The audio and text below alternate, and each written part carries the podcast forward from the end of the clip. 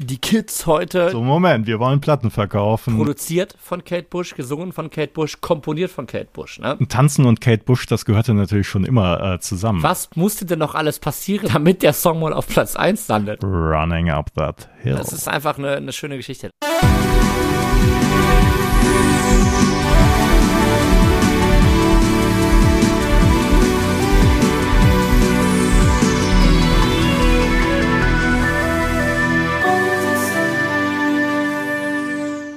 Boys of Summer, der 80er Podcast, ist zurück mit Folge Nummer 37. Und Junge, Junge. wieder mit dabei ist Alex, du bist mit dabei.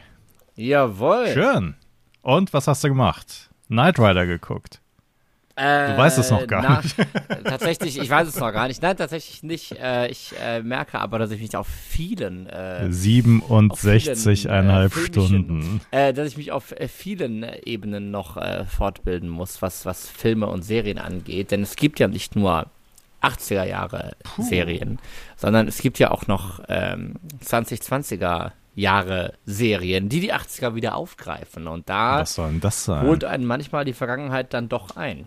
Denn auch äh, wir sind ja immer um Aktualität bemüht und ich erinnere mich, dass wir ähm, vor einem guten halben Jahr eine Last Christmas Folge gemacht haben, wo wir irgendwie einen, einen nicht gebrochenen Rekord verkündet haben, der dann eine Woche später aber doch auch wieder äh, gebrochen war. So, jetzt, jetzt müssen wir nochmal Applaus ein, einblenden. Weil Natürlich, für natürlich. uns. Weil, wir, richtig, weil wir die Werbetrommel für, für George und Andrew gedreht haben, dass ähm, Last Christmas es nach 36 Jahren doch noch auf Platz 1 schafft, in den äh, Charts des Vereinigten Königreichs. Und äh, ja, damit waren sie die Band oder damit waren sie die, die, die Künstler, die die längste Zeitspanne zwischen Veröffentlichung und Eroberung der Chartspitze zu verzeichnen hatten. Aber Rekorde sind zum Brechen da und ähm, der Rekord ist gebrochen um ein Jahr mit 37 Jahren. Was ist passiert, Eckart? So, ich glaube, es geht um eine wunderbare britische Künstlerin, nämlich Kate Bush. Die hat Oho. einen Song veröffentlicht vor, du hast es gesagt, 37 Jahren und ist jetzt damit auf Platz 1 der britischen Charts gelandet. Und zwar ist dieser Song Running Up That Hill. Original veröffentlicht 1985, zur besten Zeit in den 80ern natürlich. Und jetzt ist es endlich soweit. Was war der Auslöser? Alex, du als Was war der Auslöser? ja, Kind der 2020er. Nein. Äh, richtig, denn ich da, darf jetzt auch meinen zweiten Geburtstag feiern.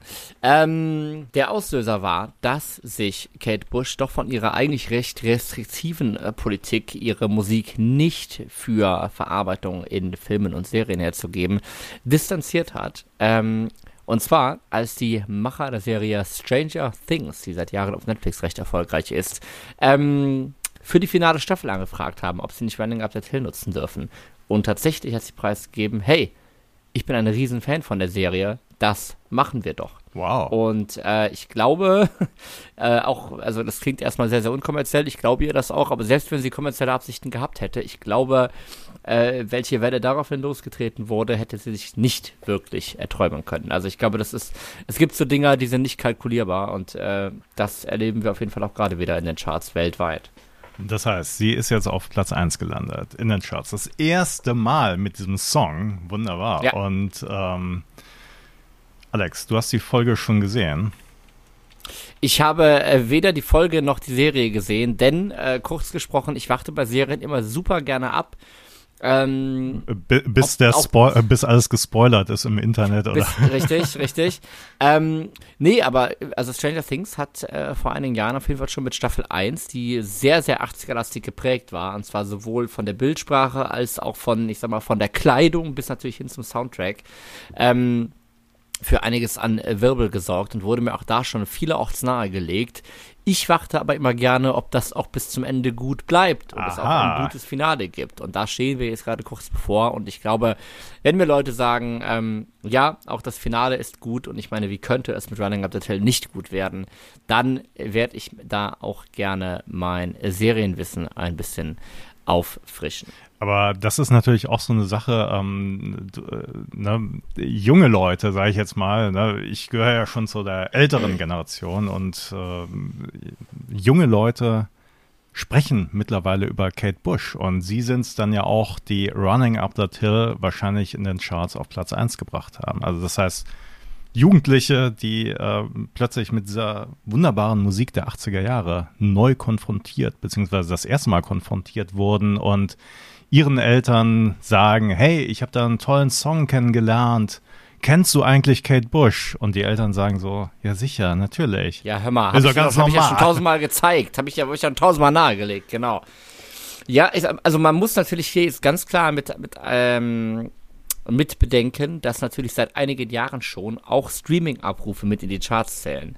Und ich weiß, da gab es damals auch einige Kritiker, weil ne, wir haben ja früher noch richtig Musik gehört und so weiter. Aber ja, ich glaube, wenn man das nicht mit einbeziehen würde, dann wäre A natürlich Kate Bush nicht auf Platz 1 in den Charts und B würde aber auch einfach eine komplette Generation in ihrer Musikgewohnheit ja überhaupt nicht abgedeckt werden in den Charts. Und insofern, es gibt ja auch dann Umrechnungen und so und so für Streams zählt so viel wie ein Kauf und so.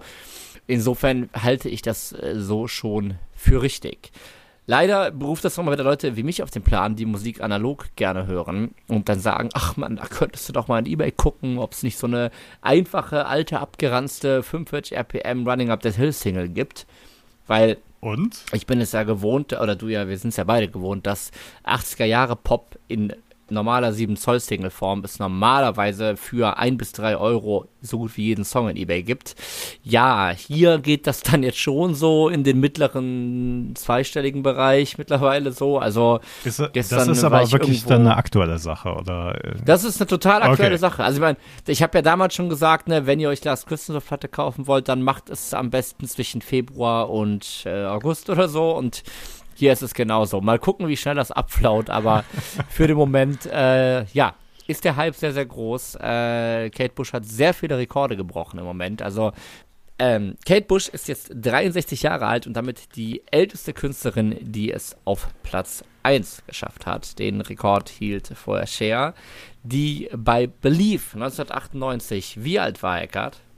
Äh, jünger, auf jeden Fall. Jünger, 52. 52. auch schon, wow. genau, richtig. Dann äh, kann man sich wieder mal vor Augen halten, wie alt sie mittlerweile ist. Ja, ähm, Älter, auf jeden Fall. Richtig. Sie hat, sie, hat, sie hat, ja auch gratuliert. Sie hat ja auch gratuliert und gesagt, äh, Records are made to be broken und, äh, ja. und, und Glückwunsch und so weiter. Äh, ja, wo es wieder, also es läuft überall, ne, in, wie gesagt, in UK ist sie auf Platz 1, in der Schweiz ist sie auf Platz 1, in den USA, wo sie nie ganz so erfolgreich war, ist sie auf Platz 4. Immerhin. Nur Deutschland hängt natürlich wieder mal hinterher. Oh. Hier war sie nämlich in den 80ern, immerhin, schon auf Platz 3. Äh, Hat es bisher aber nur auf Platz 4 geschafft. Also äh, müssen wir mal gucken, ob Capital Bra und so weiter noch ein bisschen Platz machen für die Gute.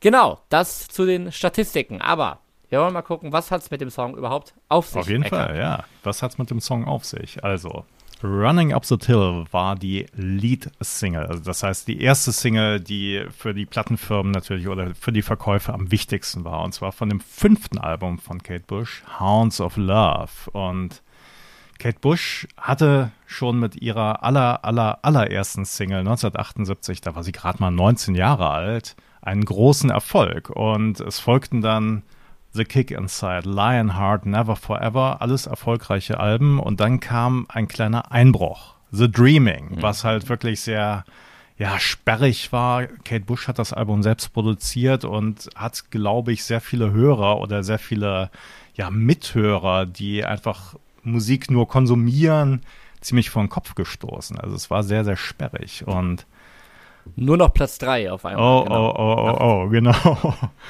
Und äh, Running Up the Hill, ist das sperrig eigentlich, Alex? Nein, natürlich nicht.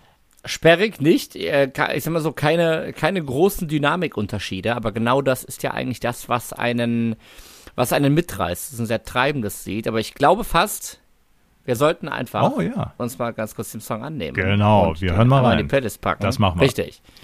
Und wir nutzen die Zeit natürlich wie immer, um uns nochmal das Musikvideo anzuschauen. Ui. Das könnt ihr natürlich auch machen an dieser Stelle. Seid nur so gut, schaltet nachher zurück zu uns. Boys of Summer, der 80er Jahre Podcast. Bis gleich.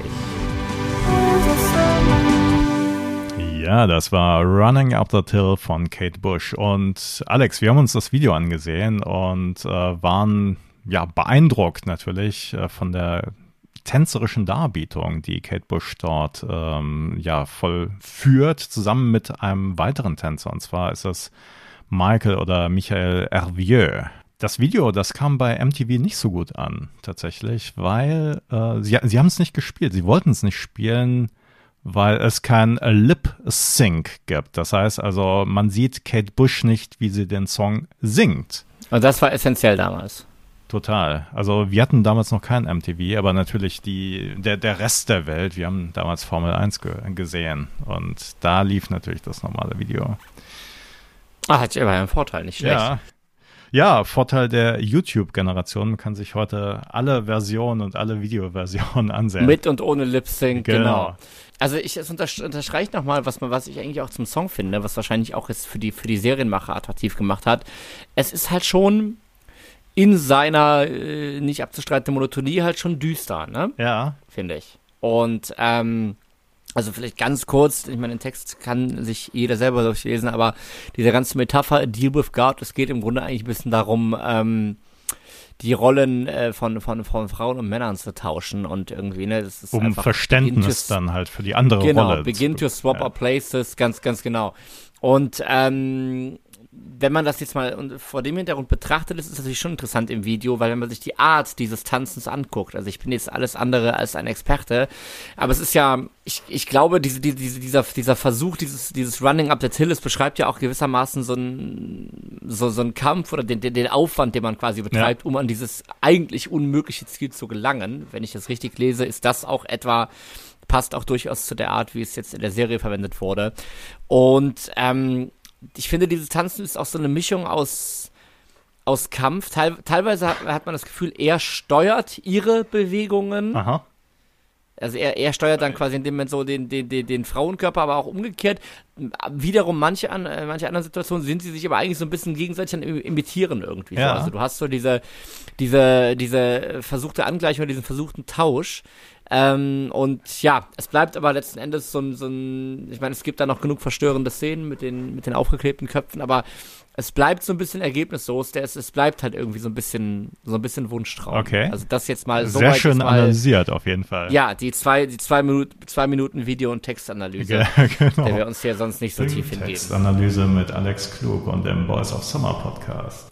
Mhm. Ähm, Lang lebe der deutsche LK. Natürlich, ganz klar. Und die Oldenburg-Interpretation. Äh, ähm,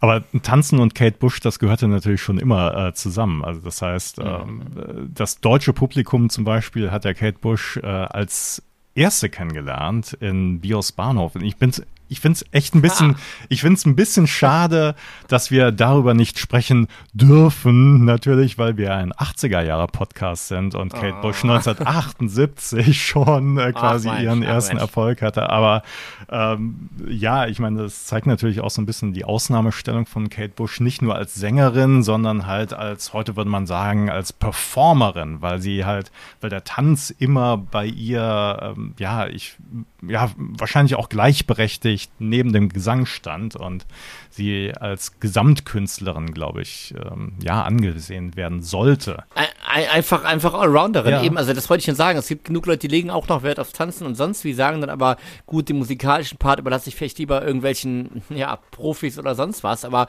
man muss ja auch sagen, Running Up That Hill produziert von Kate Bush, gesungen von, von Kate Bush, komponiert von Aha. Kate Bush. Ne? Ja, ja, da sind wir natürlich noch beim anderen Part. Also ähm, der Song, der ist schon, also 85 veröffentlicht, aber der ist schon ein bisschen älter. 83 hat sie den schon komponiert und ähm, es ist eigentlich schon ein bisschen beeindruckt, äh, welches Equipment sie zur Verfügung hatte. Also einmal Lin Drums, die waren schon nicht ganz günstig. Äh, die hatte ihr äh, damaliger Partner, das war der Bassist aus ihrer Band, Del Palmer ähm, ja, komponiert oder einprogrammiert. Und ähm, dann hatte sie aber auch ein Fairlight CMI zur Verfügung. Das war halt ein, mhm.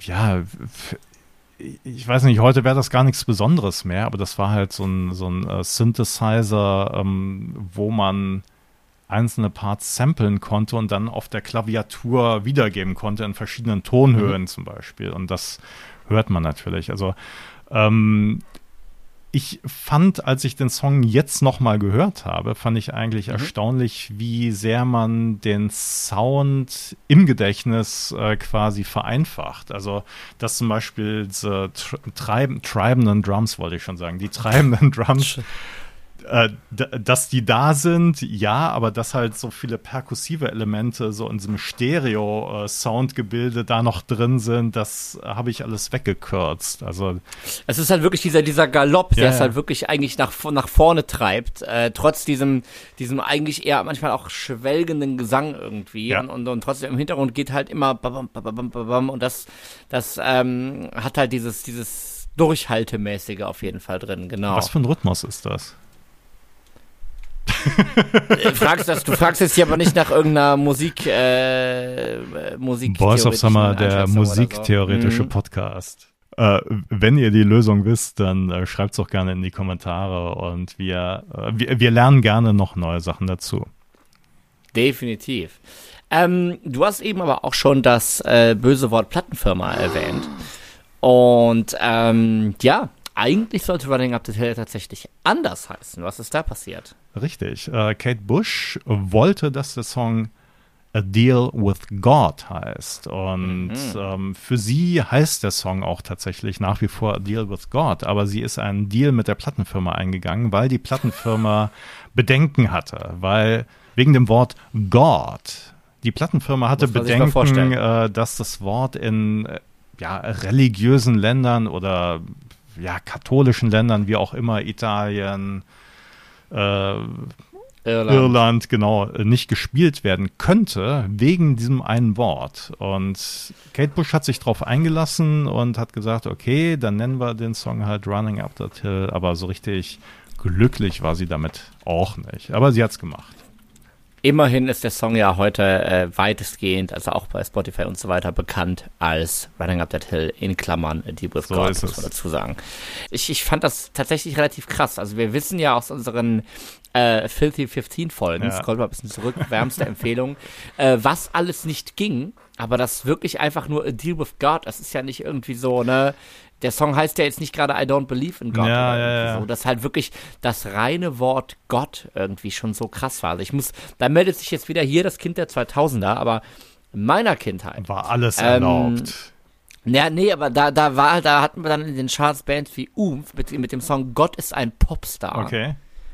Gott ist ein Popstar und die Show geht los, der Applaus ist groß, Gott ist ein Popstar, ihm gehört die Welt, bis der Vorhang fällt. Also, und ich, ich glaube, das hat so ein paar Leute aufgeregt. Aber da sieht man wieder, dass in 20 oder 21 Jahren, äh, Gott sei Dank, ein, Gott sei Dank witzig, äh, ein bisschen passiert ist. Und äh, ja, ja, also finde ich, finde ich sehr, sehr spannend, was äh, Vermarktungsängste Ja, genau, vielleicht hatte die Plattenfirma einfach noch so im Hintergrund, äh, was, was alles in den USA passiert war, als äh, John Lennon gesagt hat, dass die Beatles größer als äh, Jesus was, ah. glaube ich, war. Und ja. Ja, ich meine, solche Ängste spielen da rein. Da äh, kommt natürlich dann halt auch der äh, Finanzkontrolleur mit dazu, der sagt so, Moment, wir wollen Platten verkaufen und äh, bitte hier drauf achten dass wir niemanden. Ja, und wenn man sich dann, also da, da, da, da werden dann solche potenziellen Fallstricke im Marketing halt irgendwie ausanalysiert.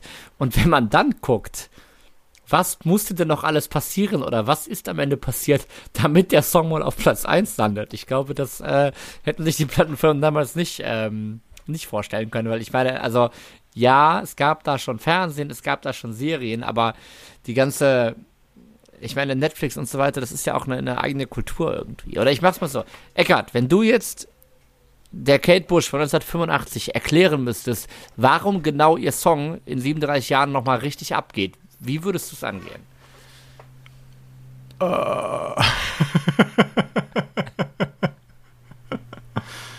ähm, ich, ich würde es ihr wahrscheinlich schmackhaft machen, indem ich sagen würde, pass auf, Kate, du bist nicht nur heute populär, sondern unsere Kinder und Kindeskinder, die werden dich auch total toll finden, und dann ist eigentlich der Grund egal. Der Grund ist ja ein sehr positiver. Mm. Und ähm, ich, ich glaube, das zieht immer. Das zieht äh, bei jedem. Also einfach das. Einfach deine Musik wird unsterblich Deine Musik sein, wird ne? unster unsterblich sein, genau, ja. Wunderbar. Ich, ich meine, also wenn man wirklich, ne, also wie gesagt, in dieses ganze Plattenfirmendenken jetzt nochmal gehe, es fehlt ja, also es ist jetzt durch eine Netflix-Serie, was sich für mich essentiell von linearem Fernsehen unterscheidet, groß geworden und vermutlich, weil es danach so viel über Streaming-Plattformen gehört wurde. Um beides einer Person der 80er zu erklären, da fehlt ja schon das ganze, die ganze, das ganze Phänomen Internet fehlt ja schon. Na gut, ja dann kannst du dir die Serien über dieses Internet, was es noch nicht gibt, jederzeit anmachen. Und dann hören das alle, aber nicht auf Platte oder auf dieser neuen CD, sondern die hören das dann auch über dieses Internet irgendwie. Also ich finde, das ist so, was in diesen 37 Jahren passiert ist, ist halt, ist halt eigentlich der Wahnsinn und es ist halt einfach schön. Ähm, auch, auch wenn ich es befremdlich finde, dass es irgendwie sowas jetzt dann Begleitmusik in irgendwelchen TikTok-Videos ist mittlerweile. Aber okay. ähm, da, das ist es, wirklich es ist befremdlich, doch, ja. Ja, aber es ist doch einfach, es ist einfach eine, eine, schöne Geschichte. Das kann man, das kann man anders nicht sagen. Und wie gesagt, ich glaube, es, es gibt, es ist wirklich dokumentiert, dass sie bei vielen anderen Gelegenheiten äh, die, die kommerzielle Ausschlachtung ihrer ja. Musik in anderen Franchises abgelehnt hat. Aber äh, sie scheint wohl wirklich selber großer Fan zu sein. Sie hat ähm, jetzt auf sich auf ihrer Website mit einer kurzen Nachricht nochmal gemeldet und ähm, hat sich sehr gefreut über die Direct Relationship, also die direkte Verbindung äh, zwischen der Show und dem Publikum. And one that has stood completely outside of the music business. Ne? Also etwas, ja, also ne, das nehme ich eben von diesem ganzen Plattenfirmen-Denken weg. Gut, stattdessen ist es halt dann das Film- oder Serien- und Netflix-Business, was das Ganze irgendwie hochzieht, aber ähm, das wird halt auch kritisiert, dass es im Grunde dass jetzt solche Serien, es gibt auch die äh, sehr schöne deutsche Serie Dark, die so ein bisschen in der ähnliche Kerbe schlug, dass sie das natürlich gerne, um eine bestimmte Ära darzustellen, gerne auch einfach mit solchen Songs zuschmeißen. Ne? Also auch überall taucht halt mhm. halt auch nochmal hier Spin the Round auf, auf jeden Fall. und, äh, auch sehr schön. Wenn du, wenn du Pech hast, auch Lena und so, genau. ähm, aber ja, ich meine, irgendwie, es sind doch, es sind doch die zwei Hauptsachen wieder so. Wenn, oder wenn du jetzt auf eine 80er-Party gehst, ich finde Klamotten und Musik das ist doch so gefühlt das Art, oder? Ja. Ja, ja, auf jeden Fall, natürlich. Es ist natürlich auch so ein Lebensgefühl, was damals war, was aber natürlich nicht mehr reproduzierbar ist, weil sich einfach so viele Sachen geändert haben. Ob jetzt, äh, ja, was weiß ich, ähm, das Internet mit dazugekommen ist, äh, ob jetzt die Autos selbstfahrend sind, ich weiß nicht. Ja. Und das ja. Benzin kostet mittlerweile 3,10 Mark und mehr. da haben wir eigentlich das Lebensgefühl. Da sind wir wieder dabei. Was war das? Äh, ich, ich, ich will Spaß von Markus. Ja, genau. Ne? Ähm, aber du hast, äh, du hast ja angesprochen, ganz am Anfang, dass ähm, es einige kritische Stimmen gegeben hat, äh, dass jetzt der Song so ausgeschlachtet worden wäre und äh, im Deutschlandfunk hieß es, es sei zynisches Cross-Marketing, also das heißt wirklich Marketing ich meine, da steht dann natürlich schon irgendwie die Aussage von Kate Bush selbst dahinter, dass sie das eigentlich ganz gut findet und ähm, im Spiegel heißt es, der Song werde in der Serie verramscht. Äh, wie findest du das? Ja, also, das, also ja, also Cross-Marketing, so modern das Wort ist auch ist, es bringt es ja wirklich auf den Punkt irgendwie, ne? Wir möchten mit unserer Serie diese Vibes Klar. heraufbeschwören ähm, und, und natürlich, also natürlich stellt man dem Künstler, der Künstlerin auch auch natürlich, äh, ey, guck mal, dadurch kriegst du ein paar Klickzahlen mehr. Da, spürst du vielleicht sogar ein bisschen im Portemonnaie, wenn wir das benutzen dürfen. Ja, ja. Also auch ne, so nochmal. Das auf jeden Fall, aber also ich finde, alles, was, was man daran zynisch nennen könnte, ich, ich glaube nicht, dass sich dieser Erfolg, wir nehmen deinen Song in eine Netflix-Serie in der vierten Staffel ja. in irgendeine Folge rein und danach geht der weltweit auf Platz 1, das kannst du doch nicht, also des, deshalb, deshalb fehlt für mich das zynische Element, das kannst du doch nicht. Naja, genau. Absolut, also da bin ich auch deiner Meinung. Also zynisch ist nicht und ähm, letzten Endes müssen ja auch die Plattenfirmen die müssen ja immer kalkulieren im Grunde genommen, sonst gäbe es auch keine ja. Musik, die veröffentlicht wird. Wobei es heute natürlich ja. auch einfacher ist als damals, keine Frage, aber ähm, Ja, und es ist ja auch mal, es ist ja auch mal ein schöner Anlass. Also wenn wir jetzt hier in diesem Last Christmas Beispiel irgendwie bleiben, nichts so ungut, aber ne, das war halt immer weiter der Kampf, ja, und dann musste der Mann leider halt ziemlich jung sterben irgendwie, damit es dann irgendwie mal den finalen Push gegeben hat, so. Und ähm, Also bei aller Liebe, das ist, das ist ja wohl irgendwie ein, ein viel schönerer Anlass so. Und wie gesagt, ich glaube auch, dass es da in vielen Haushalten irgendwie verdutzte Gesichter äh, der Eltern oder so gibt, wenn irgendwie Tochter oder Sohnemann auf, Auf einmal äh, Running Up the Hill im Zimmer laufen haben. Aber ey, ich, äh, was- da kann, weißt du, man kann jetzt wieder eine komplette eigene Folge draus machen, die Musik, die die Eltern hören. Darf ich das überhaupt cool finden oder habe ich da generell so eine Aversion gegen? Und äh, klar, plötzlich setzt, setzt Netflix es dir vor, was du irgendwie in, in Fast-Food-Entertainment-Manier konsumierst und plötzlich findest du es gut irgendwie so. Aber Vielleicht führt es ja auch dazu, dass, dass man einfach äh, das Werk oder das Gesamt, Gesamtwerk von Kate Bush dann sich mal näher zu Gemüte führt. Und wie gesagt, es ist auch nicht immer so leicht zu verdauen, sondern halt auch ein bisschen sperrig, beziehungsweise ein bisschen äh, ja, komplexer. Wollen wir es hoffen, ja, auf jeden Fall. Und das ist doch im Endeffekt auch wieder, mit Musik verbindet halt jeder was anderes. Und ich meine, Mama und Papa verbinden jetzt dann dem Moment vielleicht irgendwie, äh, ja, ne, damals ihre, ihre Dorfdisco irgendwas Zeiten damit. So. Und äh, die Kids heute, die verbinden eben ganz konkret diese eine Stelle aus dieser einen Serie mit. Und ich meine, das, das wissen jetzt auch wir irgendwie in, äh, ähm, eine, eine, eine irgendwie besondere oder, oder emotionale oder sonst was Stelle in einem Film, die mit dem richtigen Lied unterlegt ist, irgendwie so. Also das funktioniert ja nicht erst seit Titanic. Ne? ähm, das ist schon. Das, das ist schon viel wert. Und dann, dann hängen da halt solche Erinnerungen dran. Warum nicht? Genau. Ja, und um vielleicht nochmal einen generellen Blick auf ähm, die Revival-Versuche dieses äh, Songs äh, zu lenken. Ne? Es gab nochmal einen neuen Chart-Einstieg, zum Beispiel 2012, wo der Song bei den Olympischen Spielen als Abschlusssong verwendet wurde. Und da muss man sagen, ich meine, das ist halt irgendwie trotz allem ja immer noch ein, ein großes weltweites Event, aber ja, hat halt auch nicht mehr den Einfluss von der Netflix-Serie heutzutage. ähm, Sie ist auch nicht und live ja, aufgetreten, das muss man auch dazu sagen. Richtig, richtig, richtig. Da ist sie ja sowieso ein bisschen scheu. Ähm, und es gab natürlich cover Oi, oi, oi. Und ähm, es gibt eine Band, die sehr gut darin ist, sich Covern anzunehmen von Songs, wo man sagt, um Gottes Willen, das sollte bitte keiner covern. Ich Und, mache jetzt keine äh, Vorschläge, weil die bisherigen Coverversionen, die wir bei anderen Songs hatten, die äh, führten dann wirklich auf Abwege, würde ich mal sagen. Alex, sag, hatten wir? Wir hatten, wir hatten, Nein, wir hatten Don du. Henley Boys Ja, of okay, Summer. Das, nein, Don Henley Boys of Summer war gut. Was war denn das richtig? Ach so, Afrika. ja, Afrika, das ja, war eine das harte war schon Ja, eine harte Nummer. Also, Alex, Folge, jetzt, Folge 4, 5 oder 6. Hört, hört jetzt nur ernst. Ähm, ja, nur ernst, nur ernst. Ähm, es findet sich auf dem Album Covers einer britischen Alternative Rock Band zusammen mit unter anderem Daddy Cool und Where is My Mind von den Pixies. Also wer merkt schon, hier wird gar nichts ausgelassen. Und zwar ist das die Version von Placebo und die würde ich an dieser Stelle noch einmal in die Playlist packen und bin Das selbstverständlich sehr gespannt, Eckart, auf deine Lindrums freie Reaktion. Okay, alles klar. Wir hören uns das mal an. Placebo, Placebo und Running Up That Hill.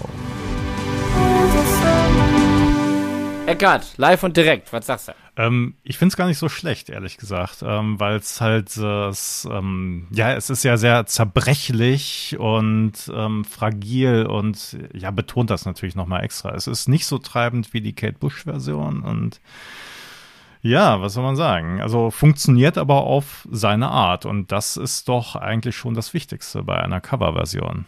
Und es zerstört nicht das Original. Auf jeden Fall. Das, ja, also ich bin, ich, ich, ich freue mich immer, wenn du, äh, wenn du, wenn du, wenn du positiv darauf Ja. reagierst, wie damals bei Voice of Summer auch. Ja, ähm, genau, also das, das, das es treibt nicht so sehr, es hat aber trotzdem leicht das Treibende, das kommt natürlich hier komplett über diesen eindeutig programmierten Bass halt. Ja, es ne? ist eher wie so, ein- Statt- so ein. Herzrhythmus, ne? also wie so ein Herzpuls. Ne? ja, ja, Ja. richtig, richtig, ja. Also man muss das Internet natürlich auch ein bisschen lieben. Also wir haben jetzt gerade eben das Video angeguckt von Placebo und äh, darunter hat jemand kommentiert, äh, oh, ich kann mich noch dran erinnern an die Zeiten, als dieses Video mehr geklickt wurde als das Originalvideo von Kate Bush. Äh, oh my God, I'm old.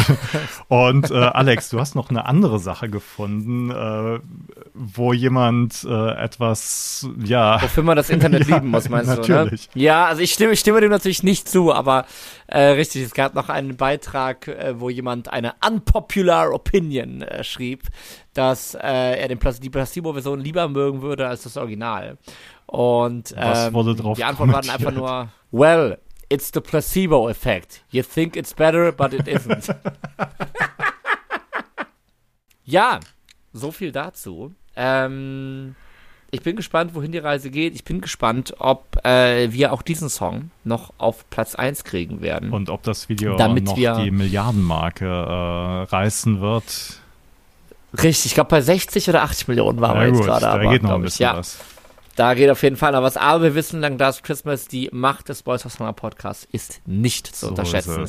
Und vielleicht schaffen wir es ja auch, dass auch in Deutschland bald eine 63-Jährige auf Platz 1 Oh, der oh, oh, oh, oh. Also Alex, da muss ich dich jetzt wirklich ein bisschen äh, bremsen, weil 63 ist das echt wahr. Also für mich ist Kate Bush eigentlich, äh, also wenn man sie das erste Mal, als Cher. ja, das sowieso, aber 63, das kann eigentlich nicht wahr sein. Sie ist doch, also da, das ist nicht ihr wirkliches Alter. Tja. Ich hoffe, so geht es äh, vielen Leuten, die sich durch unseren Podcast ein bisschen in die Vergangenheit, als äh, wir alle noch was jünger und die Musiker und, und Musikerinnen noch alle was jünger waren, zurückversetzt fühlen. Und ähm, genau, wenn euch diese zweiwöchentliche Dosis Nostalgie gefällt, dann könnt ihr uns wie immer unterstützen. Und zwar einfach über Patreon. Da könnt ihr uns mit einem kleinen Obolus was Gutes tun. Ähm, Patreon.com slash Boys of Summer Podcast. Genau. Und äh, wenn ihr uns verbessern, loben, Vorschläge oder irgendwas machen wollt, dann geht das natürlich auch wie immer über Facebook oder über Instagram. Da findet ihr uns auch unter Boys of Summer Podcast. Und ähm, wir freuen uns auch sehr, dass wir mit unserer vorletzten Folge zum Thema New Order gleich schon einen Wunsch erfüllen konnten. Denn unser treuer Hörer Philipp hat uns tatsächlich schon im Februar letzten Jahres geschrieben, wie sehr sich eine New Order Folge äh, wünschen würde. Und ja, tatsächlich haben wir ihn nicht vergessen und äh, konnten den Wunsch jetzt erfüllen. Und ähm, kleiner Nachtrag da vielleicht nochmal. Äh, für mich ist die Band ein großer Einfluss. Die Riffs von Peter Hook waren die ersten, die ich für den Bass gelernt habe. Von Power Corruption und Lies war es das Anfangsriff von Age of Consent und der komplette Song Leave Me Alone. Wow. Ähm, Philipp, Ja, nur für dich. hört mal. Richtig, genau. Und insofern, wenn ihr vielleicht auch irgendwie, ähm, wenn ihr sagt, der erste Song, den ich auf Querflöte gelernt habe, der war Running Up That Hill oder so ähnlich, dann äh, möchten wir das wissen. Schreibt uns und wir freuen uns aufs nächste Mal. Genau, und da bin ich dann wieder alleine zu hören. Alex, was machst du in der Zwischenzeit? Bist du in der Sommerfrische? Äh, ich muss mal gucken, was mein, was mein Serienplan sagt, aber im Zweifelsfall steht natürlich Stranger Achso, Things ich dachte äh, nach wie vor Michael Knight von der Foundation für Recht und Verfassung und sein. an. Dann Okay, abwechselnd jeweils eine Folge, genau. Okay, Ja. dann äh, hören wir uns im nächsten Jahr wieder. und nein, wir hören uns wieder in zwei Wochen äh, dann mit einem frischen Thema und Alex und ich sind dann wieder in vier Wochen für euch da. Bis dahin.